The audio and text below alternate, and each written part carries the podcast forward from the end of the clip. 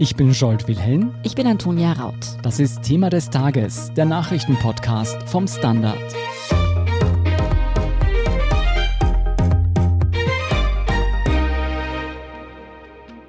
Stell dir vor, du sitzt in einem ganz normalen Passagierflugzeug, kurz vor der Landung, der Kaffee ist vielleicht gerade fertig. Du schaust aus dem Fenster und bevor dir die Augen zufallen, siehst du plötzlich einen Kampfjet, der dein Flugzeug in einem völlig anderen Land auf einem anderen Flughafen zur Landung zwingt. Ja, wirklich unglaublich. Und was nach einem James Bond-Film klingt, ist jetzt tatsächlich passiert in Europa und zwar in Belarus. Da wurde eine Ryanair-Passagiermaschine zur Landung in Minsk gezwungen. Zunächst hieß es wegen einer Bombendrohung. Nachher stellte sich heraus, dass diese Maschine zur Landung gezwungen wurde, um einen Regimekritiker zu verhaften. Mhm, was mit ihm daraufhin passiert ist, wieso jetzt in diese Flugzeugaffäre Europa und die ganze Welt mit hineingezogen werden und ob sie dem belarussischen Machthaber Alexander Lukaschenko nach Jahrzehnten an der Macht zum Verhängnis werden könnte, darüber sprechen wir heute mit dem Russland-Korrespondenten des Standard, Andrei Balin in Moskau. André, die Passagiermaschine von Ryanair wurde auf ihrem Weg von Athen nach Vilnius zur Zwischenlandung in Minsk gezwungen. Das klingt für mich wie aus einem Agenten-Thriller. Wie lief denn das ab?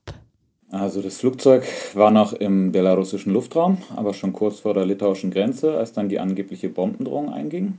Und wie es danach weiterging, darüber gibt es eben unterschiedliche Versionen. Die belarussische Führung behauptet, der Pilot habe aufgrund der Meldung selbst entschieden abzudrehen und in Minsk zu landen.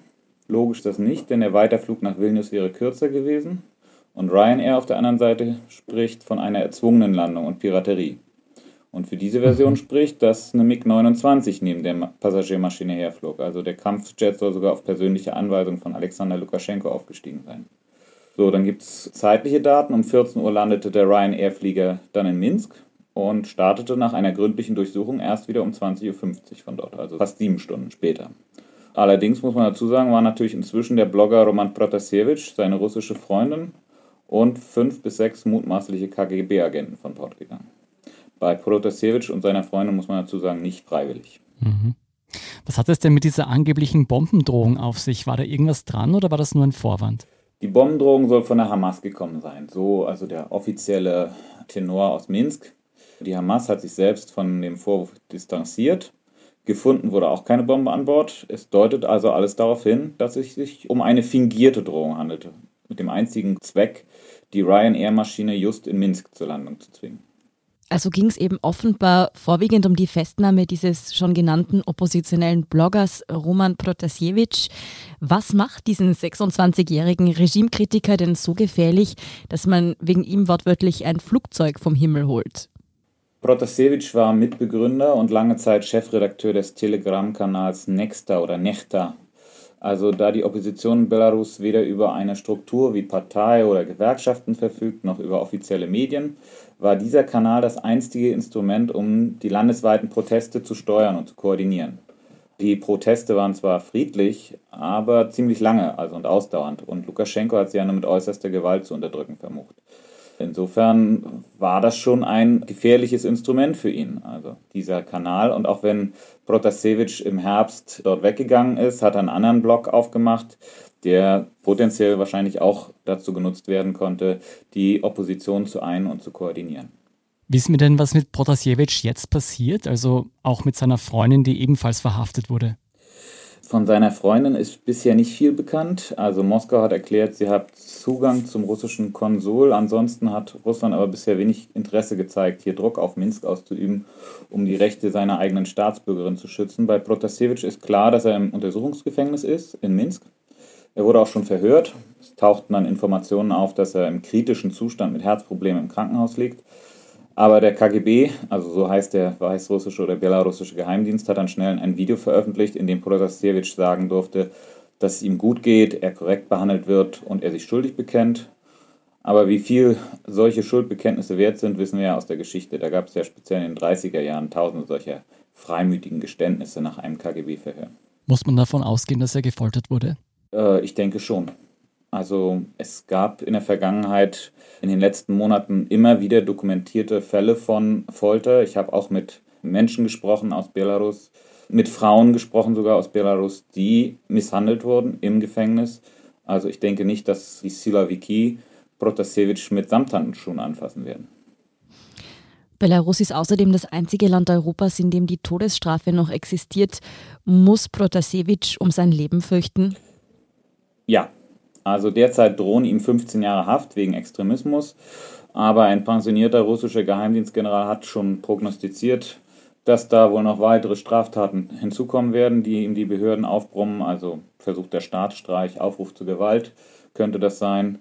Und dann kann am Ende auch die Todesstrafe stehen. Ja? Und wie ich eben schon gesagt habe, auch die weißrussischen, belarussischen Gefängnisse sind nicht für Humanität bekannt. Auch da kann das eine oder andere mit Protasevich geschehen. André, du hast es eh schon angesprochen, diese Proteste gegen das Regime dauern ja schon seit einigen Monaten an. Im August wurde nämlich eine Präsidentschaftswahl abgehalten mit zweifelhaftem Ausgang. Was ist denn da los in Belarus? Naja, um es ganz kurz zu sagen, Lukaschenko hat damals die Wahl für sich gefälscht. Und das Volk ist danach auf die Straße gegangen. Und zwar ziemlich lange, also bis in Winter hinein zumindest. Ja. Und Veränderungen haben die Demonstranten aber nicht erzwingen können. Im Gegenteil, die Repressionen haben nur noch zugenommen. Also Tausende wurden da in Eilprozessen abgeurteilt. Es gab manchmal nur ein paar Tage sozusagen Ordnungshaft. Bei anderen gab es aber dann auch mehrere Jahre. Und jetzt hat Lukaschenko das Demonstrationsrecht weiter eingeschränkt. Und auch Umfragen dürfen ohne öffentlichen Segen nicht mehr veröffentlicht werden. Damit will er also ein Wiederaufflammen der Proteste verhindern. Und das könnte sogar gelingen. Also, denn die meisten Menschen haben mit der Politik abgeschlossen und die anderen sind verängstigt desillusioniert und deprimiert, würde ich sagen. Also wenn ich die Stimmung beschreiben sollte, würde ich das in diese Worte fassen. Hm. Ja, Belarus wird eben nicht umsonst oft auch als die letzte Diktatur Europas bezeichnet. Was muss man denn über diesen schon öfter genannten Präsidenten Alexander Lukaschenko wissen? Also einmal hat er den schönsten Schnauzbart Osteuropas sicher.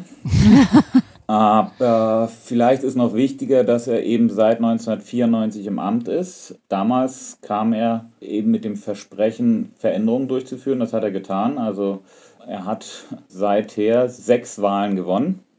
Sagen wir mal, die letzte auf jeden Fall sehr, sehr umstritten. Also die 80 Prozent, die er sich da wieder zugeschrieben hat, glaubt ihm eigentlich kaum noch jemand. Aber er hat die Lage im Land unter Kontrolle, weil er voll und ganz auf die Silaviki, also die Sicherheitsorgane setzt und die ihm auch treu ergeben sind. Und damit hat er eine wichtige Stütze. Eine andere Stütze ist natürlich auch Moskau. Für Russland ist Weißrussland ein wichtiger Vorposten, den man so nicht aufgeben will. Und deswegen hat er vom Kreml auch Unterstützung bekommen. Du hast gesagt, der politische Widerstand dürfte gebrochen sein oder droht zu zerbrechen. Wie muss man sich denn den Alltag in Belarus vorstellen? Wie ist das Leben dort? Ja, das kann ich jetzt auch schlecht sagen, weil ich zuletzt mhm. halt wenig dort war. Aber als ich dort war, fand ich schon interessant, wie die Menschen geurteilt haben. Also bei uns ist alles ruhig und still. Das war das Wichtigste für sie. Ja, den Menschen geht es nicht wirklich gut, aber sie haben so ein gewisses Grundniveau und sie haben Angst, dies auch noch zu verlieren. Deswegen ist, sagen wir mal, der Großteil der Bevölkerung ohnehin apolitisch. Diejenigen, die sich politisch engagieren, die stoßen ganz schnell an ihre Grenzen und ganz schnell eben an Repression. Ich würde sagen, es hat so ein bisschen den Brezhnev-Status, also Stagnation. Es funktioniert dort nicht so richtig. Die Wirtschaft haben wir Safrose-artig, aber es ist keine Zukunft zu erkennen dort. Das ist das Problem. Mhm. Du hast bereits angesprochen, dass du in letzter Zeit wenig dort warst, auch als Journalist. Ist es denn so, dass auch ausländische Journalisten im Moment in Belarus Repressionen befürchten müssen? Ich meine, die inländischen kritischen Medien sind ja so gut wie alle schon Geschichte.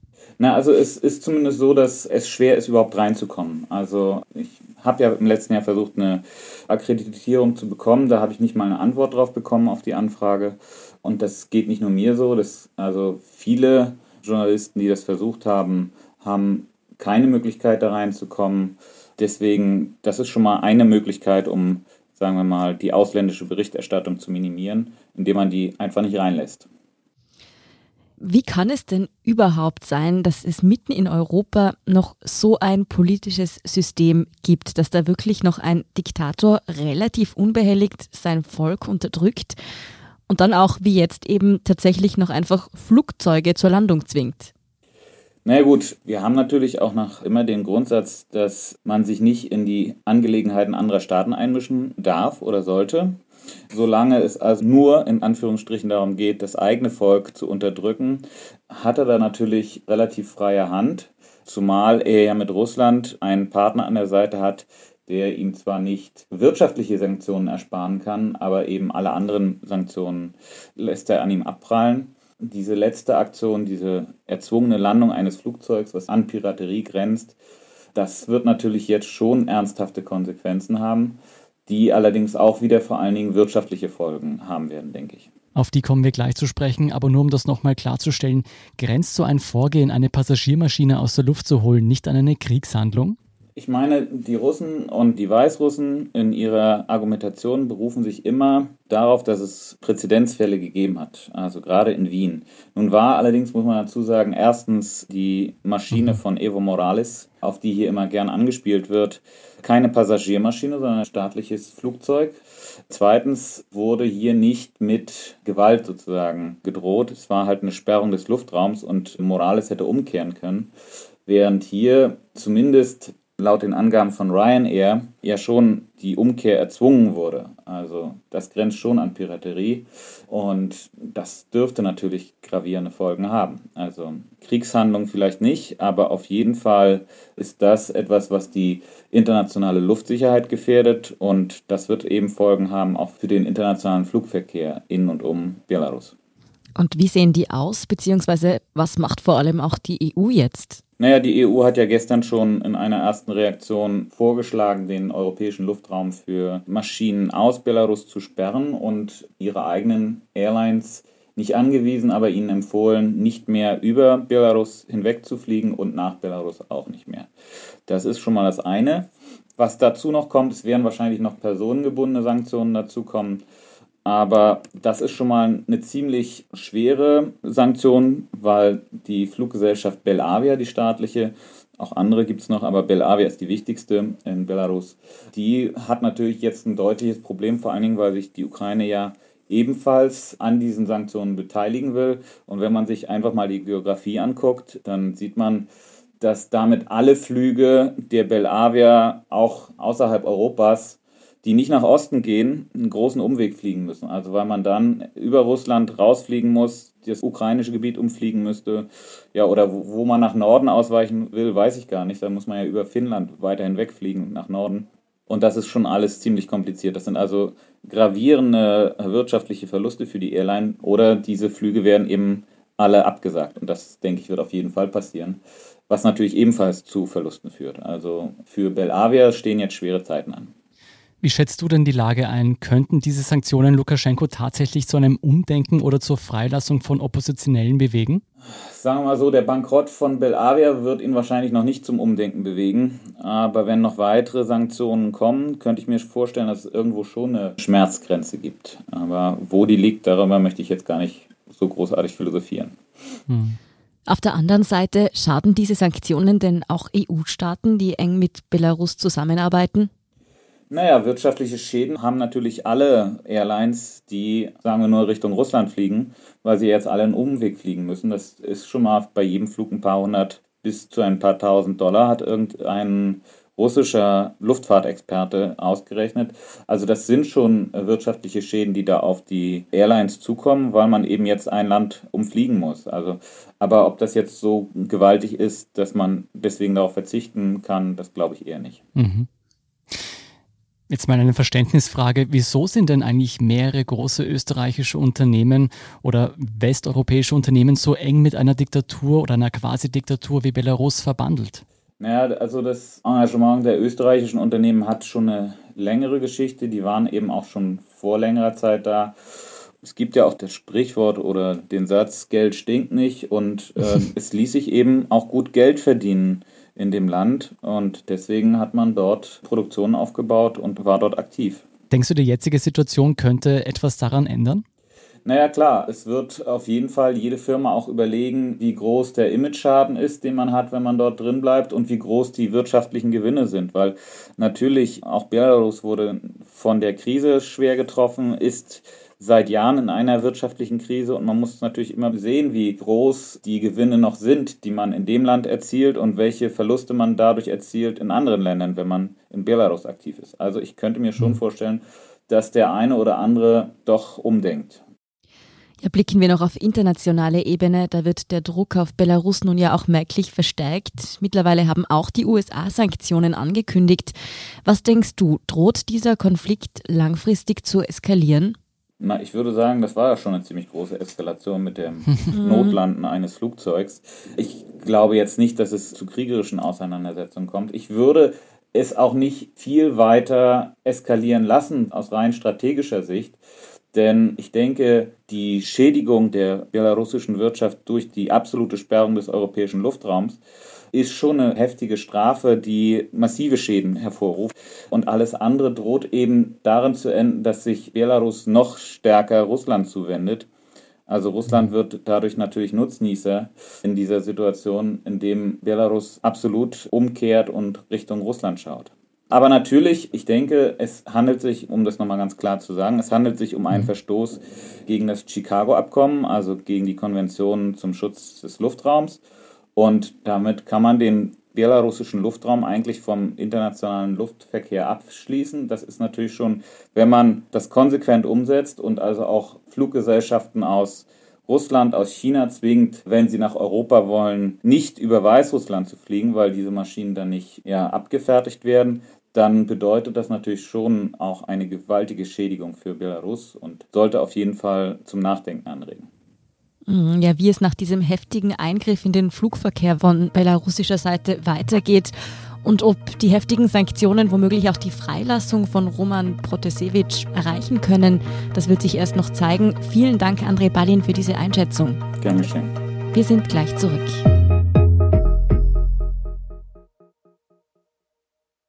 Guten Tag, mein Name ist Oskar Bonner. Wenn man in stürmischen Zeiten ein wenig ins Wanken gerät, den eigenen Weg aus den Augen und die Orientierung verliert, dann ist es sehr hilfreich, wenn man etwas hat, woran man sich anhalten kann.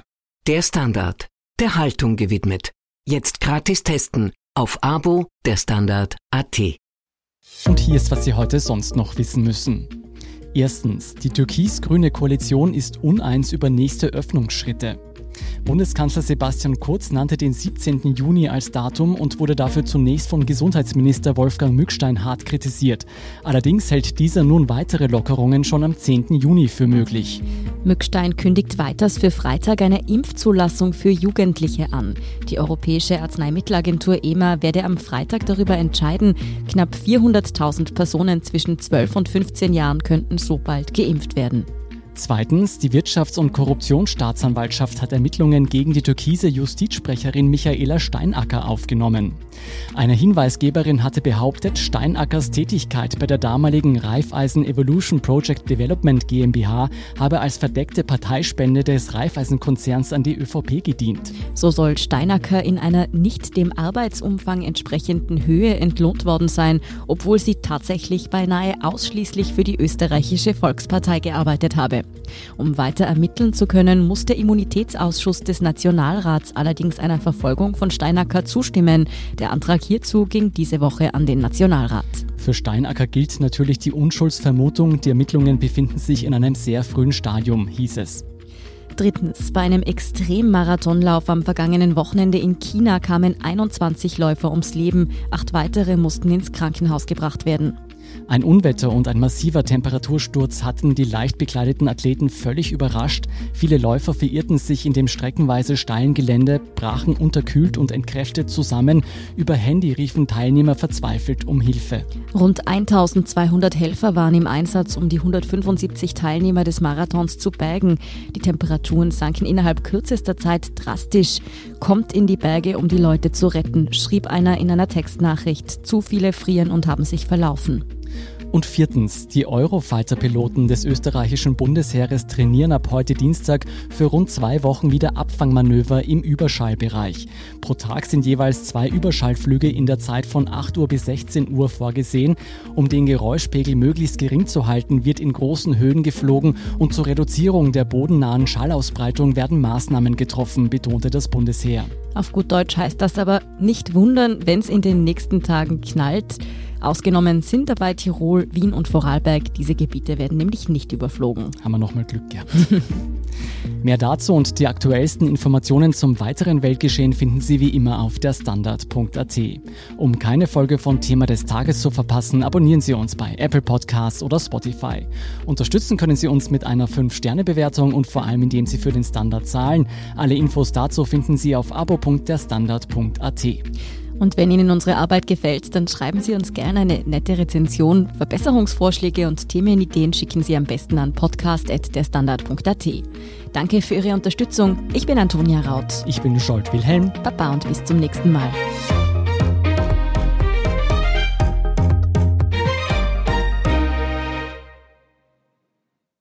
Guten Tag, mein Name ist Oskar Bonner. Wenn man in stürmischen Zeiten ein wenig ins Wanken gerät, den eigenen Weg aus den Augen und die Orientierung verliert, dann ist es sehr hilfreich, wenn man etwas hat, woran man sich anhalten kann. Der Standard, der Haltung gewidmet. Jetzt gratis testen auf Abo der Standard.at.